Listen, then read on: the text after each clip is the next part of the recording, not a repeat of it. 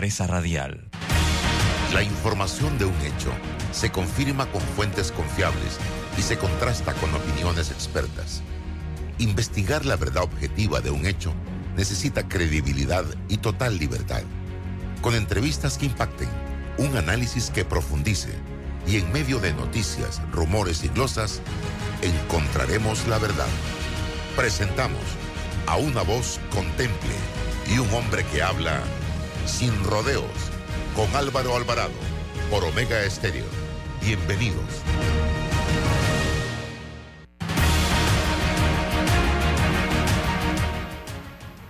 Amigos, ¿qué tal? Tengan todos muy buenos días. Bienvenidos a este su espacio radial sin rodeos de lunes a viernes de 8 y 30 a 9 y 30 de la mañana a través de Omega Estéreo.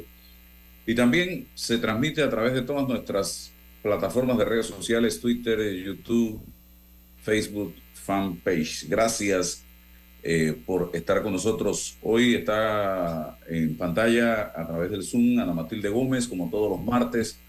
También César Ruilova y vamos a tener la oportunidad de compartir también con el expresidente de la República, Martín Torrijos Espino, y aspirante a una candidatura presidencial eh, a través de la papeleta eh, inicialmente del Partido Popular. Eh, bienvenido, señor Torrijos, gracias por estar aquí con nosotros.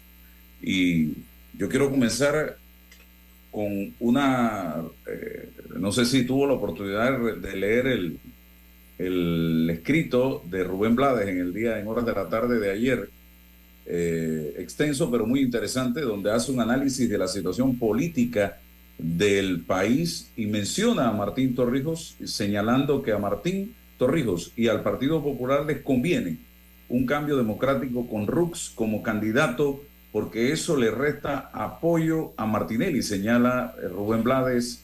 Es posible que la aspiración de Martín se vea apoyada por los miembros del PRD que están en desacuerdo con la situación interna del partido y su actual dirección. Es posible, dice Blade, que reciba también el apoyo de independientes que objetivamente reconocen el éxito de su gestión como presidente entre el 2004 y el 2009 e incluso podría recoger como candidatos a puestos de elección a miembros disidentes de otros colectivos desde los de un Siri Molesto con Rux y con Martinelli hasta los potenciales candidatos de RM que se vean desechados por Martinelli a la hora de pagar por las alianzas. Muchos otros podrían acudir a Martín en busca de los espacios denegados a sus aspiraciones. Y traigo esta colación precisamente por la actualidad. Es un artículo que sale a la palestra en horas de la tarde de ayer. Bienvenido, señor Torrijos. Eh, muchas gracias, Álvaro. Eh, César, Ana Matilde, gracias por, por esta oportunidad de conversar contigo, con ustedes, perdón. Mira, yo creo que, que, que Rubén Blades es un, hombre con mucha capacidad, con, mucha preocupación por el país, reconoce lo que, lo que estamos viendo muchos panameños, que efectivamente eh, hacía falta un proyecto que tratara de sumar voluntades, eh, no solo descontentos, sino realmente voluntades para la transformación del país. Y siento que de alguna forma u otra está eh, en, en su artículo que publica ayer, reconoce que efectivamente ese espacio, esa propuesta unitaria que trate de buscar las coincidencias es una propuesta que tiene eh, cabida en la sociedad en la medida que se entienda que es eso, que es una propuesta no contra nadie, que no es una propuesta a favor de, de, nadie, sino una propuesta que espero sea una propuesta que se convierta en un proyecto nacional que se traduzca efectivamente en esperanza y que, claro, que logre ganar las elecciones del próximo año. Pero creo que ese es en síntesis lo que Rubén está recogiendo, la, la necesidad de una propuesta alternativa que dentro de las deficiencias y los problemas que tienen todos los partidos políticos, como lo describe ahí, pueda sumar voluntades y lograr una esperanza que recupere confianza dentro de la sociedad. Usted tiene mucha trayectoria política, señor Torrijos, y los expertos en política utilizan solo dos ecuaciones matemáticas, la suma y la multiplicación, según dicen. En lo que plantea Rubén, se habla de sumar a quien venga y de donde venga. ¿Usted estaría dispuesto a abrir las puertas de su candidatura a través del el Partido Popular a quien sea, a quien venga y de donde venga? ¿O haría los filtros necesarios basados precisamente en los planteamientos del desgaste que ha sufrido la política y la clase política panameña? Mira, se trata de ver quiénes tenemos una visión similar sobre los problemas del país y hacia dónde llevarlo. No, no se trata de, de, la oportunidad de una suma eh, política per se. O sea, sí, efectivamente, esto se traduce en partidos, en propuestas, en candidaturas de, de, distintos, eh, de representación local, diputados, en fin. Pero creo que antes de todo eso es lograr una coincidencia en esa visión y quienes podemos pensar igual sobre todo de dónde estamos y hacia dónde queremos llevar el país, entonces junto con esa fuerza, algunas dentro de los partidos políticos y otras que están fuera de los partidos políticos que hasta hoy no han tenido la oportunidad de expresarte, expresarse o no se sienten representados dentro de las estructuras políticas o dentro de los partidos políticos en la actualidad. A ese grupo de panameños que hoy son expectantes, frustrados, disgustados eh, y realmente con un grado de desesperanza, quiero llegar, quiero poder llevarle el mensaje de un equipo que siente que el país debe cambiar, puede cambiar y donde exista esa coincidencia, con mucho gusto podremos sumar a distintas fuerzas siempre y cuando pensemos en la misma dirección. Ana Matilde Gómez. Gracias Álvaro, buenos días presidente y a todos los oyentes del programa, formalmente ya a César también saludos. Presidente, seguimos hablando de personas, eh, tanto el escrito de Rubén Blades como la pregunta de Álvaro va encaminada si sumamos o no sumamos personas. A mí lo que me preocupa es las estructuras. Creo que esto no es un tema de quiénes, es cómo lo vamos a hacer. Y lo que tenemos, o sea, si seguimos sumando, pero con lo mismo que tenemos, y no hablamos de las propuestas para transformar, estamos metidos como en lo mismo. ¿Qué es lo que Martín Torrijos nos presenta como atractivo, como nuevo? ¿Qué es lo que puede entusiasmarme a mí, al panameño que está por ahí, escucha que Martín Torrijos va a traer diferente o propone diferente a todo lo que vienen hablando todos los demás? O sea, que, y usted tiene experiencia, o sea, lo que usted nos vaya a decir, usted ya lo vivió, usted ya estuvo allí y usted sabe qué cosas se pueden y cuáles no se pueden hacer. Además, cosas que quedaron inconclusas, cosas que se hicieron eh, incluso porque políticamente no era conveniente o hasta dónde se podía llegar para que todas esas cosas, el país no se prendiera, lo que sea. ¿Cómo? O sea, ¿qué es lo que Martín Torrijos nos propone diferente? Que no estoy, que no estoy escuchando, que no lo escuche en Rómulo, en Blandón, en, cualquiera de los otros que aspiran. ¿Qué, ¿Qué es, presidente? ¿Qué es? Y Ana Matilde, y no los problemas que dejó Martín Torrijos sobre la mesa no son distintos a los problemas que tenemos hoy día. Son bastante. Bueno, algunos están más agravados, como, algunos están más agravados. Como él sabe, la Caja del Seguro Social se llegó hasta aquí porque también había que enfrentarse al referéndum para la ampliación del canal y bueno, no se podía contra dos monstruos, perfecto. Pero bueno, ahora con toda esa experiencia, ¿qué es lo que vamos a hacer diferente? ¿Qué es lo que los panameños podemos ver como, como una esperanza de que esto de verdad tiene que transformarse? ¿Qué es eso?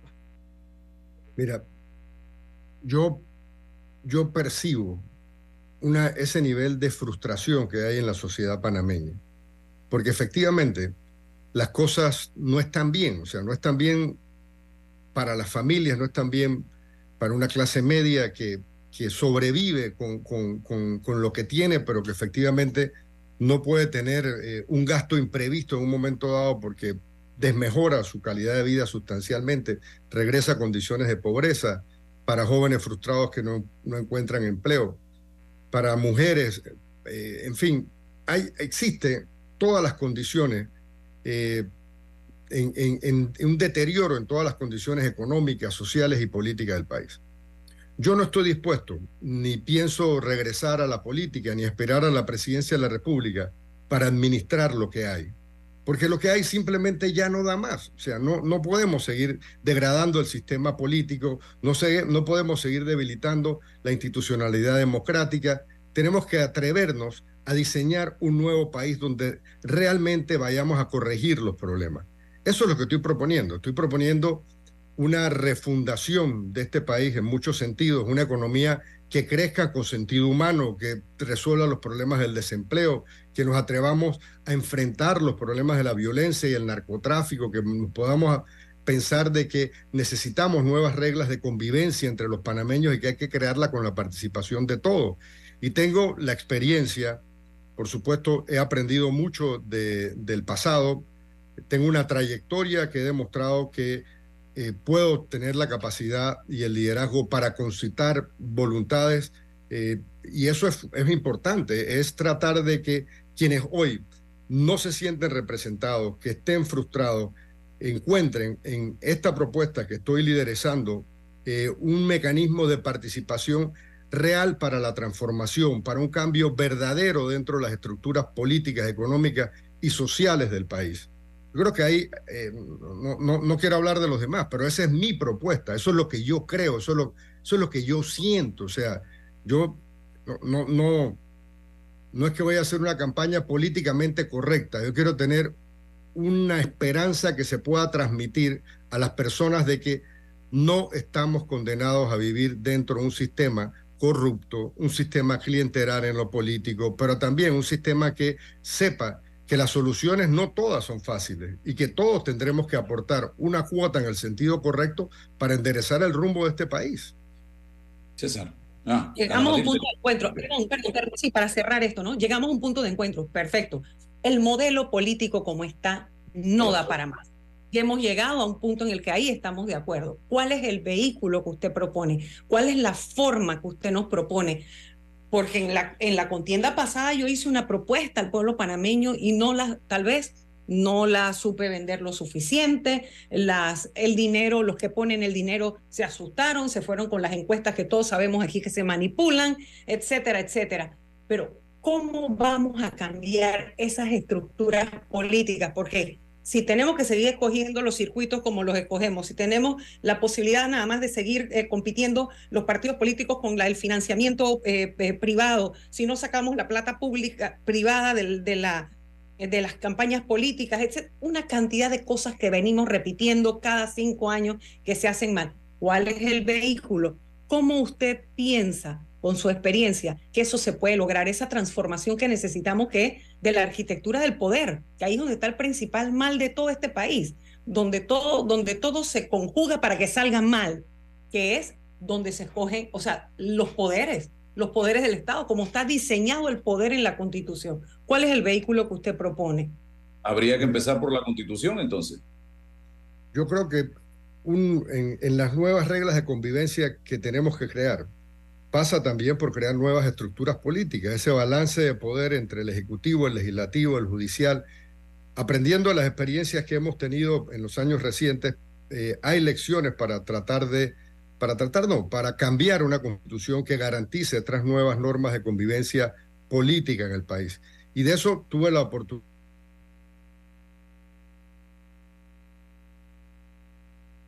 Se frició la señal del internet. A ver. Disminución de la cantidad de diputados. La forma de escoger a los magistrados de la Corte, hombre, que no es perfecta, que tiene que mejorarse. Eh, prohibimos que, que, vinieran los diputados de, de, perdón, los magistrados de la Asamblea o del Ejecutivo, del Gabinete. Eh, le dimos algo más de independencia financiera al Tribunal Electoral, se introdujo el tema de la descentralización, en fin, se hicieron muchos pasos, pero no lo suficientes porque fue algo, eh, digamos, muy puntual que pudimos lograr en ese momento. Hoy día, si establecemos esos nuevos marcos de entendimiento entre los panameños, se entiende que se tiene que traducir en una evolución del sistema político que corrija las deficiencias que tenemos y que también que diseñe nuevas reglas este país se quedó en la primera etapa de, muchas reformas, o sea, qué sé yo, de, el, ente regulador de, o de quien regula los servicios públicos fue una sola ley y luego no se ha ido corrigiendo, adaptándola a las nuevas normas. Eh, y eso es solo como por ponerte un ejemplo, o sea, no, no, no hay manera que el país se quede estático donde está, porque la fotografía de hoy no es buena, es una fotografía desalentadora. Y efectivamente eso tiene que ver con las estructuras de poder, pero también tiene que ver con el liderazgo que se imponga. ¿Y para qué son los liderazgos? Porque una cosa es entender que tiene que haber una relación eh, de, supervisión de, de, parte de la Asamblea Nacional y otra cosa es entender que si no hay liderazgo, la Asamblea es quien manda.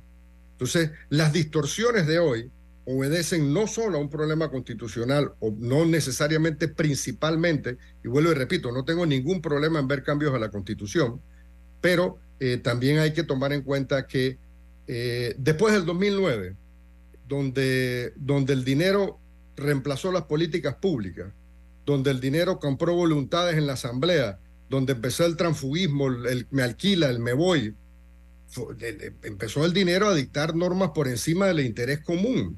Y de ahí se fue degradando el tema de la política, y no solo con el tema de la Asamblea Legislativa, que efectivamente tiene demasiadas faltas que son obvias, que los panameños se sienten indignados por la actuación de algunos diputados, pero ha faltado un liderazgo que se comprometa, que dé ejemplo, porque efectivamente si nosotros logramos que exista una agenda nacional y que esa agenda se imponga por arriba de la agenda de los partidos políticos o de algunos cuantos que dominan los partidos políticos, vamos a ir recuperando confianza y recuperando institucionalidad. O sea, la recuperación de la institucionalidad no pasa por cambiar la constitución hoy, requiere de voluntad, de esfuerzo y de liderazgo de muchos grupos, pues pensar que si no cambiamos la constitución no vamos a cambiar la política, no, creo que estamos invirtiendo los temas. Hoy, hoy se puede cambiar mucho de la política con voluntad y con participación. En la medida que los diputados entiendan que las personas no prefieren una bolsa de comida o el clientelismo eh, sino un instrumento para ganarse la vida, porque la gente quiere vivir con dignidad, en esa misma medida se van a, ir, se van a tener que alejar de algo de lo clientelar. Pero en la medida que les permitan transferir plata como quieran a las juntas comunales y aprovecharse de los representantes de corregimiento que tienen un contacto directo y real con las comunidades para lograr tener plata para la política, entonces en esa misma medida se premia esto. Bueno, no solo hay que denunciar, hay que ver cómo cambiamos eso y eso no requiere un cambio a la constitución requiere la voluntad de hacer una descentralización seria, donde no sea el dinero para la política la que prive, donde tú no busques que Junta Comunal te pueda ayudar al diputado o al candidato del gobierno, sino realmente donde la centralización sirva para resolver los problemas de la gente, de estas comunidades que hoy protestan porque la escuela no le funcionan eh, los baños o que no tiene agua. O sea, ahí puede haber un trabajo de la descentralización y no una especie de, bueno, no, diga poner feo, pero no una especie de ponerle dinero y utilizar a los, gobiernos locales y a los representantes de corregimiento para esconder la voluntad política del gobierno, del Ejecutivo o de algunos diputados que tienen el poder para transferir dineros a las juntas comunales. Le están haciendo un daño a la descentralización, le están haciendo un daño al sistema de representantes de corregimiento y al sistema político del país zapatero a tu zapato prácticamente, que cada quien cumpla con la misión eh, constitucional, legal eh, eh, en un gobierno y algo que titula hoy la prensa que menciona el presidente el expresidente Torrijos, la agenda del país le está dictando el dinero y lo acaba de reiterar y esto se complicó del 2009 en adelante y hoy sigue cada día peor la agenda eh, del país, la agenda de la justicia. Eh, muchas veces el, órgano judicial, las instituciones de justicia están siendo penetradas por el dinero y por eso usted ve la lentitud muchas veces o la las decisiones que a veces se toman en algunos tribunales de justicia. César Veloa. Sí, Álvaro, buenos días, doctora Ana Matilde, buenos días. Presidente Torrijos, buenos días, buenos días a todos los que nos escuchan. Presidente Torrijos, eh, estoy tratando de, de, ver, descifrar su, su, su eh, criterio, su opinión. A ver si, estoy en lo correcto. Eh, ¿Usted aspira a que la clase política se autorregule en la ética, en la ejecución del poder de forma moral, cumpliendo con, con sus roles, con sus responsabilidades? ahora, eso todos aspiramos a eso, no, no está llegando, no sé qué está ocurriendo, que eso no termina de fraguarse, eh, siempre queda de ver y no hay esperanza de que sea así. Entonces no sé cómo va a llegar esa autorregulación y esa responsabilidad. Pero hay un, un sector de la población mayoritario, un pueblo que está con ánimos de participar en la transformación, en la posibilidad de un proyecto nacional de refundación. Eh, y el único que se me ocurre a mí, presidente Torrijos, es la posibilidad de transformarla, la institucionalidad desde afuera, es decir, una constituyente eh, que vincule a un sector del pueblo. Porque se ha percatado que desde adentro no va a llegar esa autorregulación. O sea, si, si, si el plan es reformas puntuales con el Parlamento, entonces la gente dice, esas experiencias no han sido totalmente efectivas. Eh, si, si, esperamos, si usted dice, pero desde adentro, porque confío en que nos vamos a autorregular, la experiencia no ha sido positiva, presidente. Un pueblo que quiere participar y, y, y, resolverlo desde afuera con los intereses que hay eh, en un status quo instituido. No, yo no estoy planteando una autorregulación. Estoy planteando que la participación ciudadana ayude, empuje a que se den los cambios en, dentro de la política. No, no es que mañana el carnívoro se volvió vegetariano, eso no va a pasar. Como tampoco va a pasar de que los que tienen dinero o intereses económicos no dejen de tratar que la Asamblea le promueva sus leyes para su beneficio personal. Lo que tenemos que estar claro es que en la medida que todos los panameños podamos hablar el mismo idioma, llamar a las cosas por su nombre, lo que es corrupción es corrupción y que la parte política se vea forzada a que la ética se le imponga parte de la sociedad, eh, no va a ser a una autorregulación. O sea, hay gente que mañana no va a hacer lo que está haciendo porque de eso viven y eso garantiza para algunos incluso hasta su futuro, no necesariamente eh, político, sino hay otros intereses ya detrás de la política. Pero eh, yo lo que, lo que planteo es que tampoco sé, no estoy planteando una reforma puntual o parcial. O sea, lo que estoy diciendo es que yo no tengo ningún problema con un cambio a la constitución del tamaño que sea, en la forma eh, que, sea la más conveniente, pero allá tenemos que llegar. O sea, lo que no podemos empezar por allí, sino que tiene que ser el producto de ese convencimiento de que efectivamente, ¿por qué no funcionan unas normas? Y yo pienso que en, algunos temas no es un problema constitucional, es una falta de voluntad política para enfrentar los problemas. Mira, no puede ser que el Ejecutivo se haya dejado eh, eh, que se apruebe normas, digamos que se apruebe, que las normas de presupuestos impliquen que por muy poco dinero que tengan que transferirse en las estructuras tenga que ir a la Comisión de Presupuestos, porque te ata de las manos, o sea, tampoco es que desconozcas la Asamblea para que estén enterados y sepan eh, y que puedan opinar sobre el tema del presupuesto e, influir de buena forma en las necesidades de la comunidad o en una visión política y otra es que tengas que sentar ahí para cualquier transferencia prácticamente que te limita, te ata las manos de quienes dirigen el Ejecutivo, las instituciones, y, vemos el triste espectáculo que estamos viendo desde hace algún tiempo.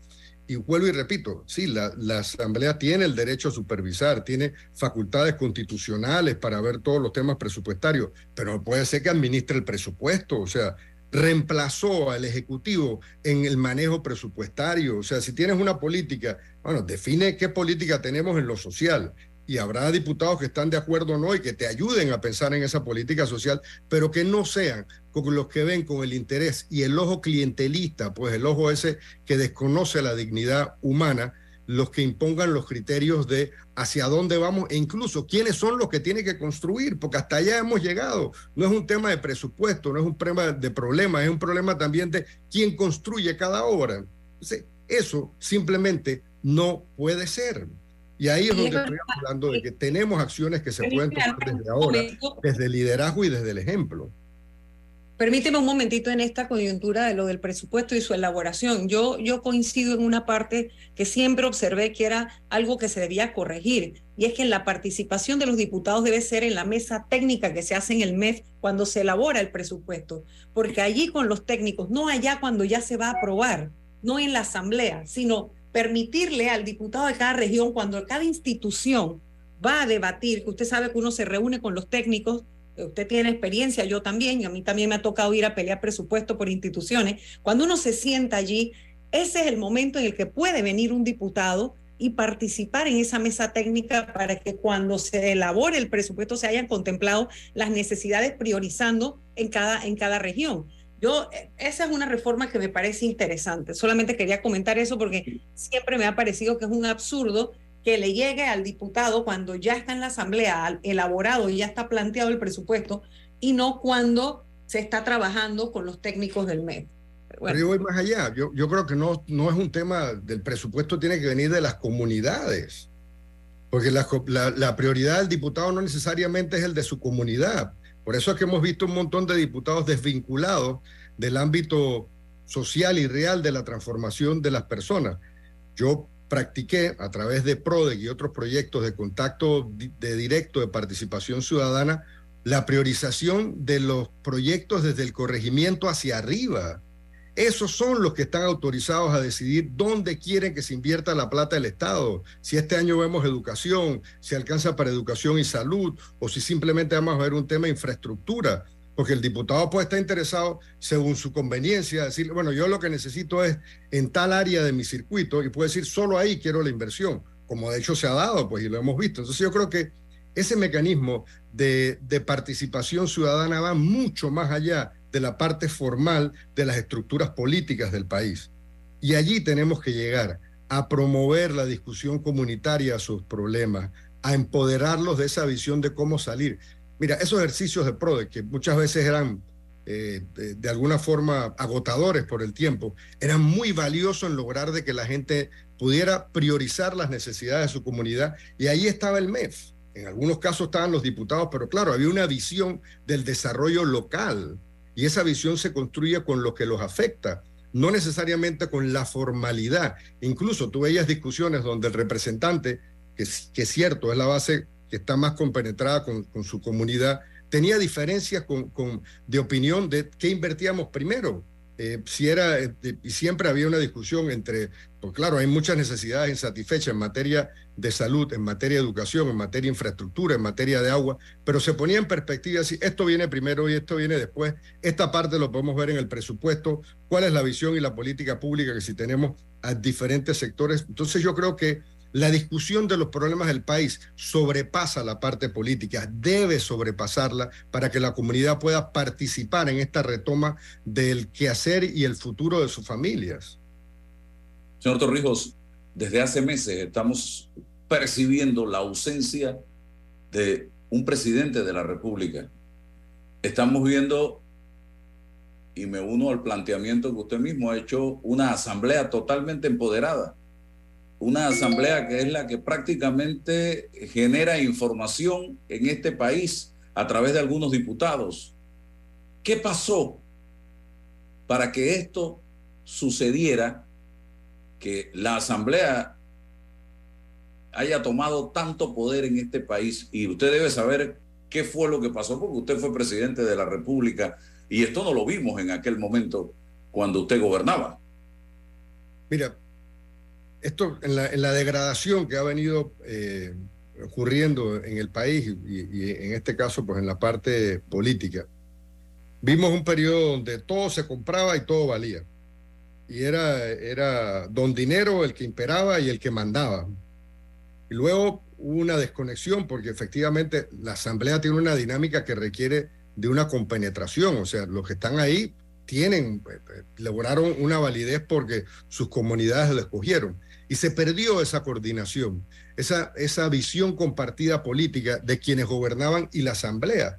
Y se fueron creando agendas separadas de la visión del país. En, mi gobierno y en condiciones distintas y con liderazgos distintos a los que tenemos hoy, eh, poníamos una coordinación toda la semana. Yo me reunía con, eh, con la Asamblea Legislativa, porque efectivamente poderles explicar cuáles eran los proyectos que teníamos pendientes, cuál era la visión de, del país que queríamos desarrollar, los ministros explicaban cuál era la política social, cómo iban embonados los proyectos, y existía una coordinación. Hombre, no todo era perfecto, pero teníamos las condiciones de poder coordinar, pero además había una coordinación política, yo, yo fui secretario general de mi partido, había una correlación, eh, esa correlación política llegaba a la asamblea, llegaba a los consejos municipales, a los consejos provinciales, existía coherencia en el manejo político. Eso se perdió porque después, eh, bueno, después de la época donde todo valía, era la época donde nadie miraba. Y, se resolvía, a la asamblea se resuelve con más presupuesto. Y nadie miraba qué pasaba con el presupuesto. Y esa política de no mirar y de que se resuelve solo con, con, con más presupuesto a la Asamblea Legislativa ha imperado. Y allí yo creo que es donde tenemos que regresar a esa coordinación estrecha, a que la agenda pública sea pública y no se disfrace de los intereses de los grandes negocios que se pueden dar a través de leyes que benefician a sectores o a grupos en particular. Siento que, que el hecho de, de, que la Asamblea de alguna forma u otra empezó a, a cobrar eh, su propia agenda, a tener eh, efectivamente a, a, llenar los espacios que el Ejecutivo les dejó, entonces tal vez para algunos de los presidentes era más fácil, bueno, eso lo atendemos con presupuesto, pero no lo atendemos con una discusión política, no lo atendemos con la definición de efectivamente hacia dónde vamos y cómo uno quiere que la Asamblea lo pueda apoyar. Vuelvo y repito, hoy hay distorsiones grandes que requieren de, de, de, momentos de, franqueza con, con, con, la Asamblea Nacional, donde lo que tiene que imperar es el bien común y no el bien particular como se está viendo ahora. Señor Torrijos, si yo le preguntara en este momento cómo enfrentaría usted en gobierno el problema de la caja de seguro social en esta ocasión, porque es un tema que tú le preguntas a los políticos y empiezan a dar vueltas y vueltas y vueltas y no hay manera. Y hoy estamos viendo lo que está sucediendo en Francia, donde se ha querido aumentar la edad de jubilación y miren cómo está prendido ese país en estos momentos. ¿Cómo haría usted? Y lo otro, aquí el tema de, la unificación o de un sistema único de salud también es un tema que le tienen pánico de discutir y debatir eh, los políticos. Eh, y tenemos dos sistemas prestando prácticamente el mismo servicio y de manera deficiente, la Caja y el Ministerio de Salud. Mira, gracias Álvaro. Yo, yo eh, creo que hay que poner en perspectiva lo que lo que ocurrió en el, en el 2005, 2006 con el tema de la caja del Seguro Social. En, el, en, esa oportunidad sabíamos que teníamos que reordinar las finanzas públicas porque veníamos en una época donde, qué sé yo, heredamos un porcentaje de deuda PIB de casi 70%, 67%, y ordenando las finanzas públicas lo dejamos al 40%. Pero no, no era un tema de pagar la deuda o bajar la deuda, sino era un tema de que de esa manera teníamos más plata para la inversión social. Entonces sabíamos que teníamos que ordenar las finanzas públicas y dentro del ordenamiento de las finanzas públicas era fundamental, dado que venía el proyecto de ampliación del canal, que pudiéramos resolver el tema de la caja del Seguro Social, que estaba, como en este momento, al borde de acabarse con las reservas que tiene el programa de invalidez, vejez y muerte, y que a partir del próximo año serán 1.400 millones que, la caja, que, tendrán que, ponerse para pagar las pensiones de nuestros adultos mayores. En ese momento presentamos una propuesta. La propuesta pasó, la propuesta eh, logramos eh, la aprobación, pero luego entendimos que existían reclamos sobre estas propuestas y abrimos un espacio para poder de alguna forma introducir un proceso de, de negociación con las partes que estaban allí, con los empresarios, con los trabajadores, eh, y se logró un pilar eh, mixto, un pilar eh, solidario, el, otro pilar de que se estamos hablando. Eso es lo que se pudo lograr. Ahora estamos en una situación similar. sabemos que a partir del próximo año se agotan las reservas y hay que ponerle dinero. Hay que convocar un diálogo, pero un diálogo que tenga el sentido de lograr un acuerdo, no un diálogo para, para perder tiempo o para ganar tiempo y no hacer nada. Yo sé que existe la capacidad dentro de la sociedad panameña para entender que es un tema difícil, es un tema donde el Estado va a tener que poner recursos importantes que se restan de otras áreas, es un tema donde la solución va a ser la solución posible que la sociedad esté dispuesta a entender y a impulsar durante los próximos periodos. No hay una solución perfecta a la caja del Seguro Social. No hay una receta para todos los países en la caja del Seguro Social.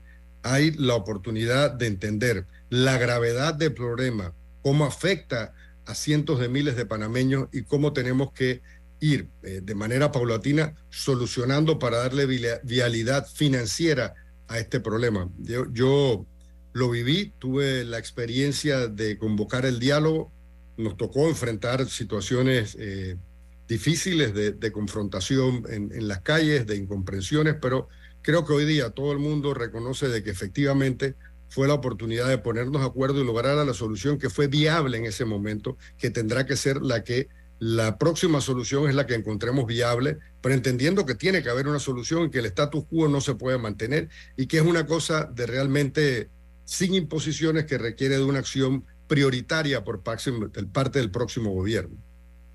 El tema de los dos sistemas de salud que tenemos brevemente para darle la palabra. Totalmente inhumano, ineficiente. E, ese es un tema que hay que atender obviamente salvaguardando el tema financiero, pero eso es uno de los problemas que tenemos, un sistema de salud ineficiente, doble eh, eh, y un sistema de educación que requiere lo mismo. Y ese es un, tema donde ya se han hecho muchos ejercicios y creo que ha faltado voluntad para ir corrigiendo la, lo ineficiente, lo inhumano y, eh, y lo difícil que es mantener en un país dos sistemas de salud. Ana Matilde. Presidente, pero entonces usted se decantaría, ¿usted cree en que nosotros nos merecemos salvar un sistema solidario en la caja del Seguro Social o usted cree más en las cuentas individuales? Yo, yo con toda honestidad le digo, yo siento que este país está tan lleno de pobreza que este, o de pobres, es un país con, que genera riquezas y lleno de pobres. Nosotros nos merecemos un sistema universal y un sistema solidario. ¿Usted qué piensa de eso?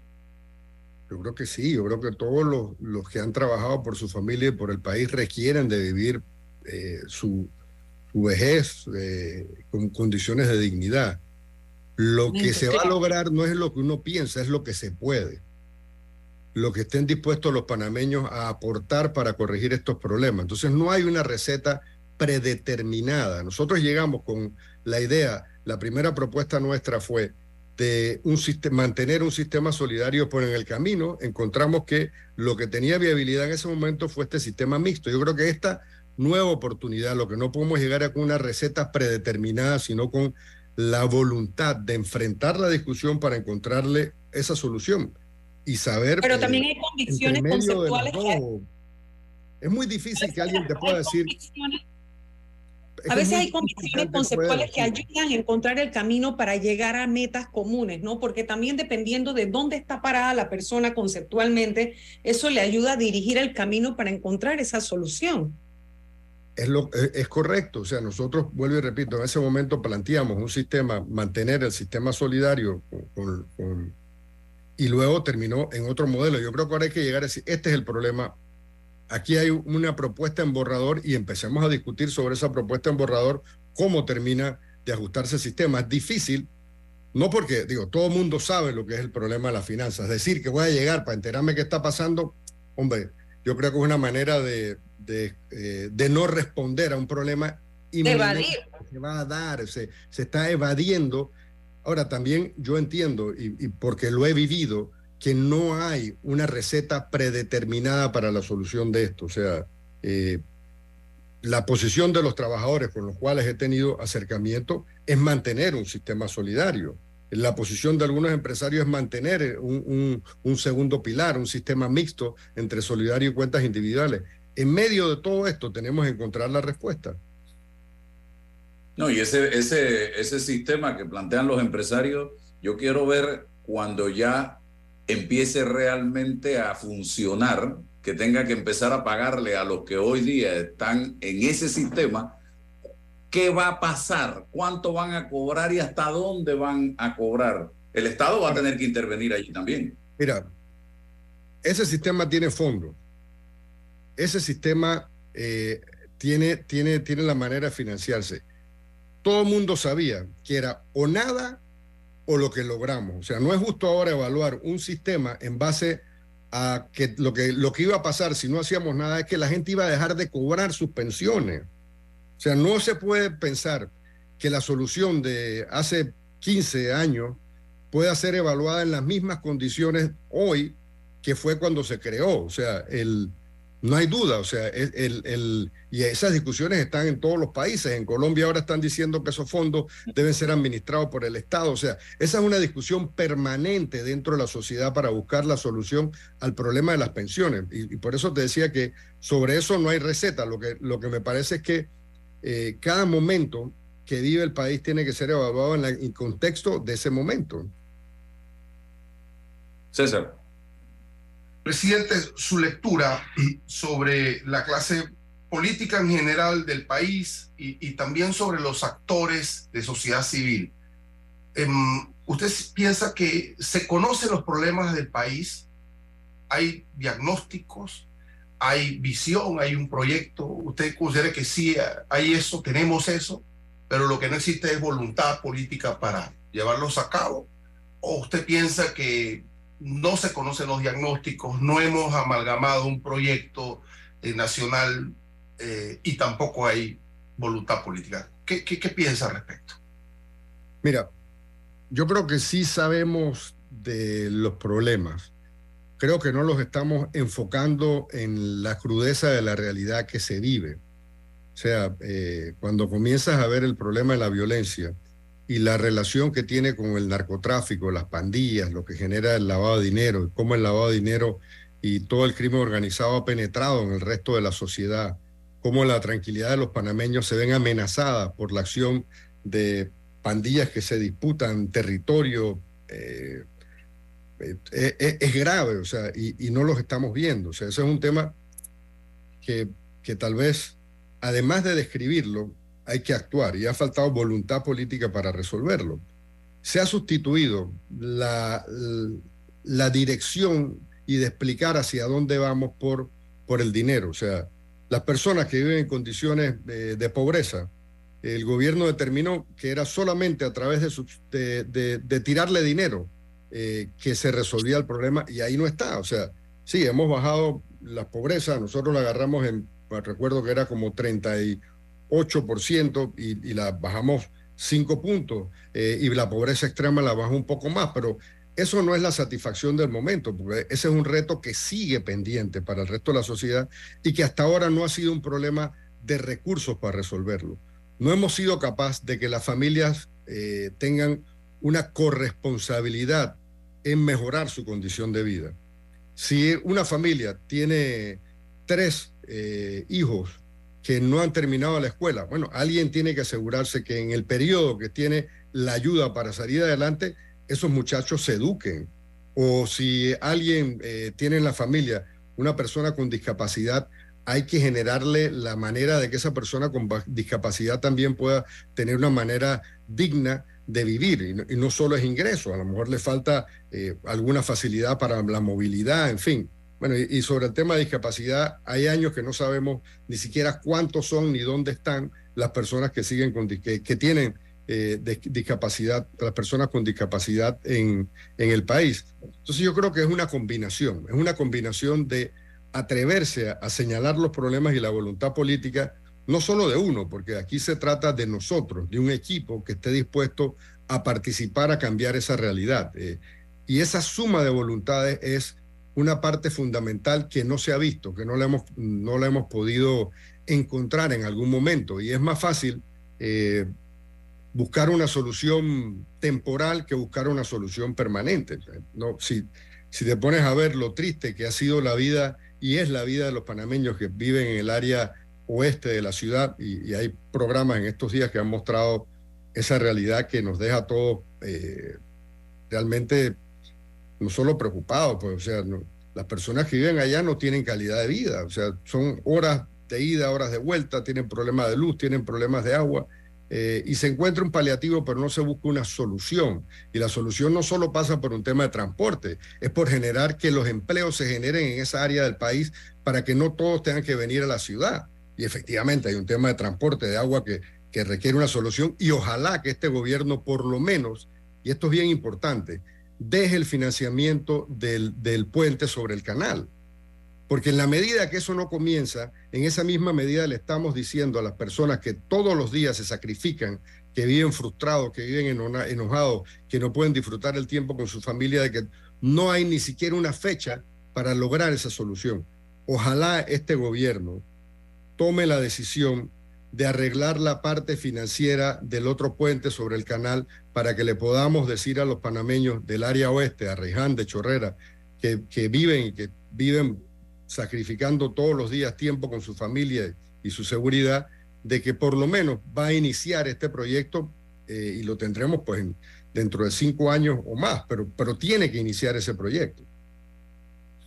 Señor Torrijos, ya llegó la hora de enfrentar con coraje y valentía la corrupción en este país y hacer entender a la población el grave daño que le causa la corrupción a todos los panameños, de todas las clases sociales, principalmente a los más pobres de este país.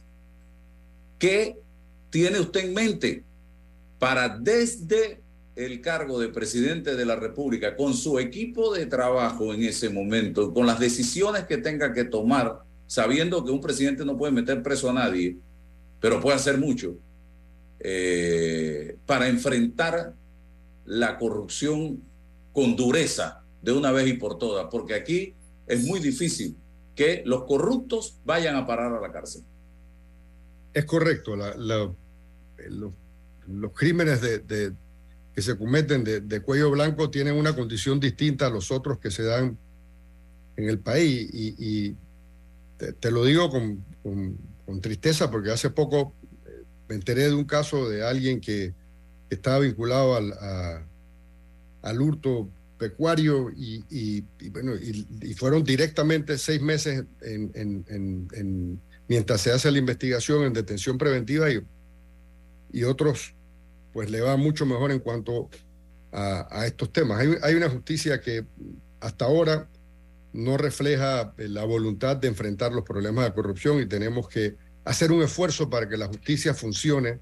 Eh, el último esfuerzo lo hicimos en, mi periodo, y, eh, Ana Matilde es testigo, cuando se hizo el pacto de Estado por la Justicia, cuando apostamos por, por un ministerio público independiente, eh, por buscar nuevos mecanismos en la Corte, pero ha sido un proceso difícil, ha sido un proceso donde la justicia ha contribuido a ese eh, sentimiento de, de, realmente no, entender la frustración que tienen los ciudadanos. Yo pienso que, que sí, que hay medidas no solo de ley, sino de voluntad para enfrentar el problema de la corrupción.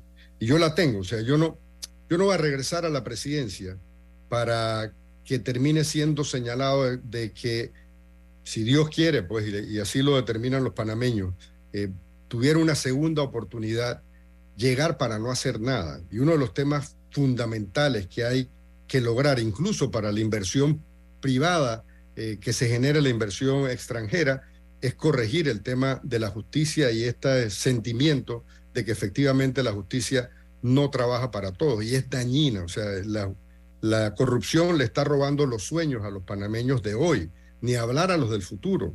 Eh, es realmente triste lo que está pasando con la falta de voluntad para el combate a la corrupción. Sí, eh, una preguntita, ¿qué piensa usted del, dentro del artículo Rubén Blades no descarta para nada una alianza RM-PRD? ¿Usted ve eso en el camino? Bueno, a mí no me extrañaría nada con la dirección del partido que tenemos y la función que tienen política de promover al candidato de gobierno, ¿no? hay una dirección del partido que abiertamente, lejos de ser árbitros, están en la promoción de una candidatura, la candidatura oficial, y de ellos es difícil pensar de que, no, no es difícil pensar de esta dirección política que ellos podrían analizar aliarse con quien sea, al costo que sea para el país. Yo no creo que las bases del partido, o yo sé que las bases del partido no estarían de acuerdo con esto, pero estos señores se entienden más que en política, en transacciones para algunos, y no me extrañaría que, para ellos, como todo vale, eh, una, una alianza de ese tipo no sea descartable para quienes dirigen el PRD. Ana Matilde.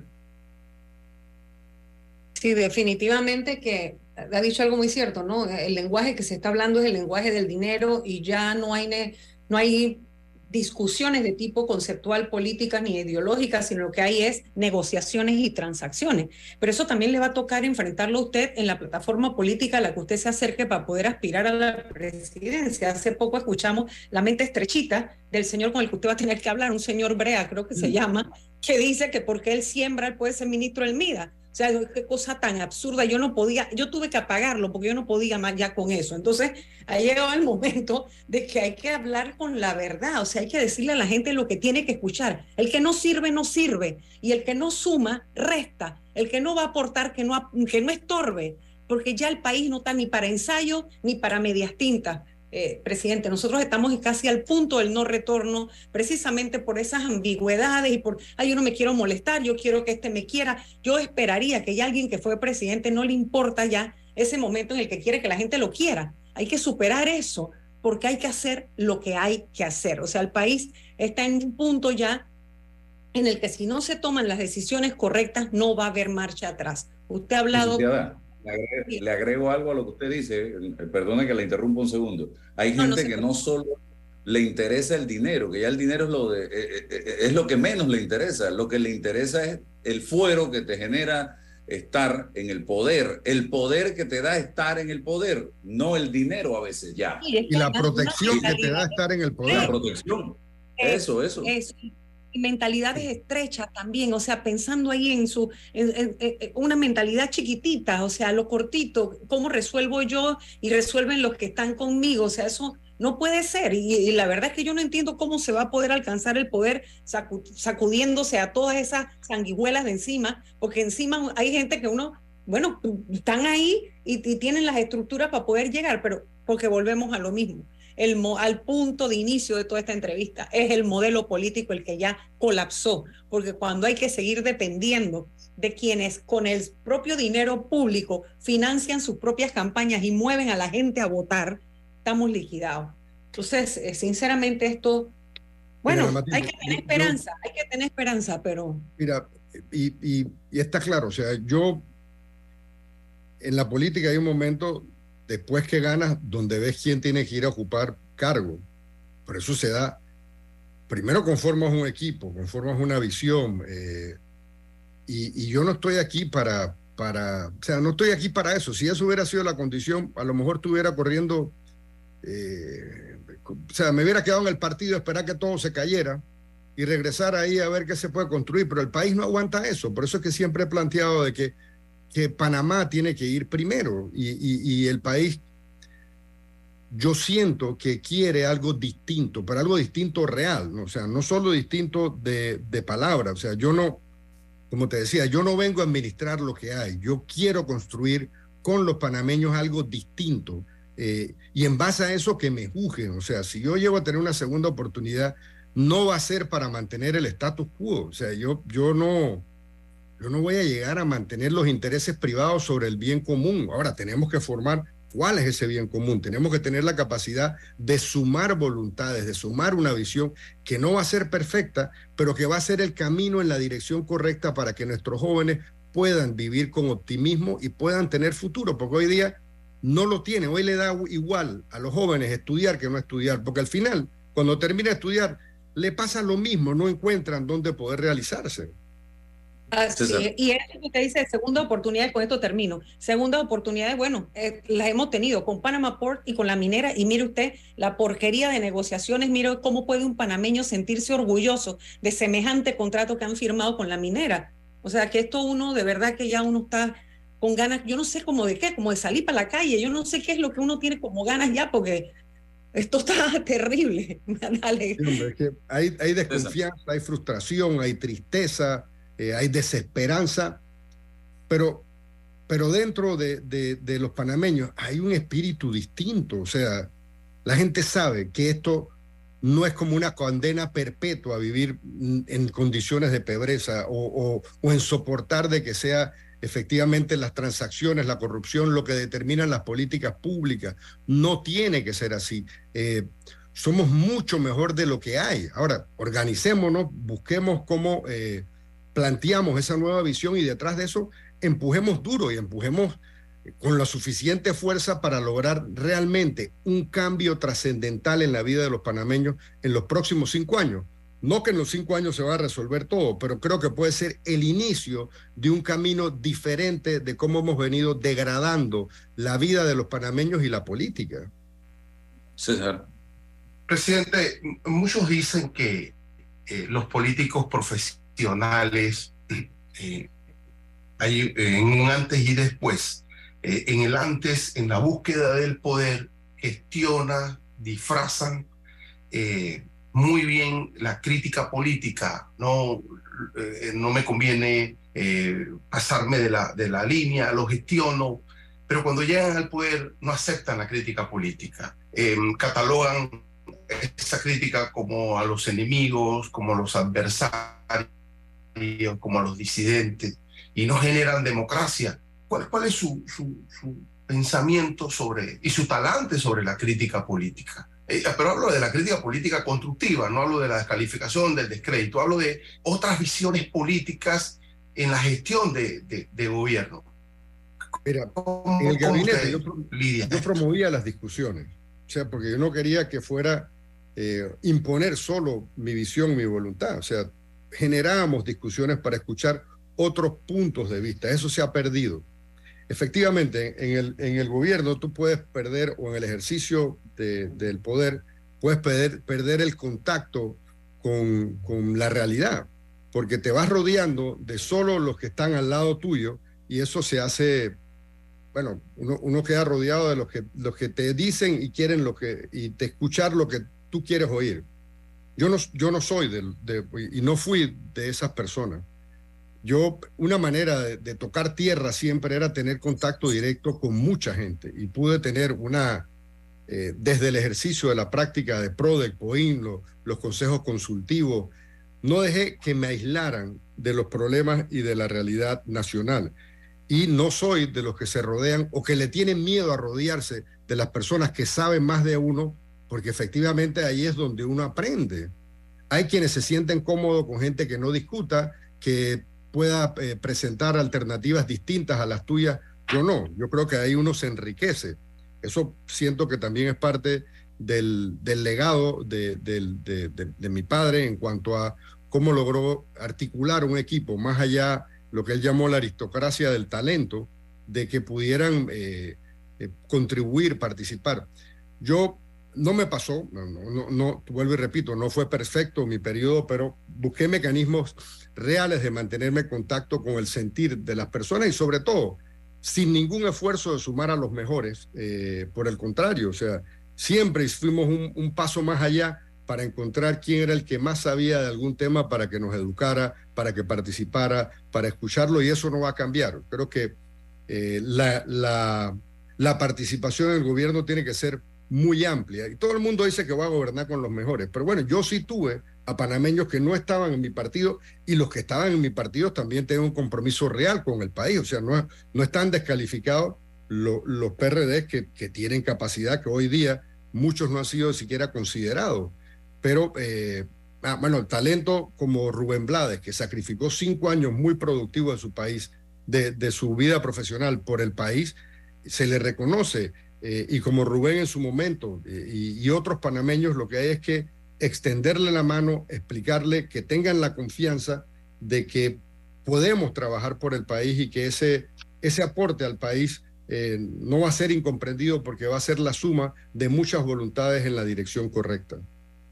Sí, para cerrar, dos preguntas rapiditas. Precisamente usted consideraría una figura como Rubén Blades para que lo acompañe no sé, en, su equipo de trabajo, hasta en la vicepresidencia de la República? No, no, no, creo que es prematuro hablar de, de, cualquier tema de, vicepresidencia, pero sí, sí entiendo y tengo la voluntad de buscar a los panameños que saben de sus temas, que le tienen amor a la patria para que contribuyan al gobierno. Eh, y, y, voy a buscar dentro de, ese espectro amplio de sumarlos en este momento para que, para que aporten. Mira, si he encontrado un sentimiento en, en los panameños hoy día, pues que reaccionan a, mi propuesta, a, a la presentación que he hecho es un sentimiento de agradecimiento. O sea, no, no, es, no, es, no es un tema de crítica a favor en contra, sino, oye, gracias por atreverte a plantear un proyecto distinto. Y ese sentimiento de agradecimiento y, y, de algún grado de confianza, de decirte, hey, creo en lo que estás planteando, bueno, esa confianza hay que irse la ganando en el tiempo y con acciones, ese, ese sentimiento yo no, no, no lo voy a defraudar porque es lo que yo creo. O sea, yo no puedo vender algo que no sienta. Y yo creo que el país está listo para un cambio eh, de alguna forma real, pues no, no cosmético de la realidad que vivimos. O sea, y, y, y allí, allí va a estar mi esfuerzo. Mira, yo me siento optimismo de lo que vamos a lograr políticamente, pero me siento todavía con mucha más satisfacción de poder plantear lo que yo creo en esta etapa de mi vida. O sea, yo no es que voy a hacer lo que sea políticamente correcto para ganar votos. Para ganar votos. No, yo voy a plantear lo que yo creo y creo realmente que esto necesita un cambio, que esto se agotó, que esto requiere de voluntad política para con determinación lograr la transformación, devolver la esperanza, sacudirnos del pasado, dejar atrás esta corrupción que no deja que el país avance, que roba sueños. O sea, esta etapa del país puede ser una etapa realmente trascendental. Esto, todo el mundo dice en las elecciones, este es un punto de inflexión. No, no, esta sí es la elección donde o diseñamos algo nuevo o nos condenamos a tener que vivir con las consecuencias de un proyecto y de un, eh, un modelo agotado, fracasado y que realmente ya no da para más. O sea, aquí hasta, a ver, las contrataciones públicas, se cambió una ley que funcionaba, que requería ajustes, pero se cambió una ley para poder hacer trampa. Entonces la llaman uh -huh. normal, o sea, es, es, normal que uno haga ley para poder seleccionar que le da la gana para darle a la contratación pública no es normal, no está bien y hay que decirlo. Para más de decirlo, hay que gustar a panameños que te digan, bueno, ahora corre, ¿cómo corregimos esto? Y no quiere decir que unos años más abajo no tengas que volver a, a, a reformarla, pero veamos realmente el, el, el fondo eh, y, y, no nos perdamos en, en, en, la forma, pues yo creo que el fondo es importante en este momento y yo estoy dispuesto con mi experiencia mi visión, mi liderazgo y la, y la, voluntad de sumar voluntades de enfrentar el reto que tiene el país para los próximos años. Señor Martín Torrijos, gracias por esta primera conversación que hemos tenido aquí. Sé que pudiéramos tener muchas otras en lo que va a ser este proceso de cara a su postulación en el Partido Popular como candidato presidencial. Gracias. Que tenga excelente día. Gracias, licenciada Matilde y don César Ruló. La información de un hecho se confirma con fuentes confiables y se contrasta con opiniones expertas. Investigar la verdad objetiva de un hecho necesita credibilidad y total libertad.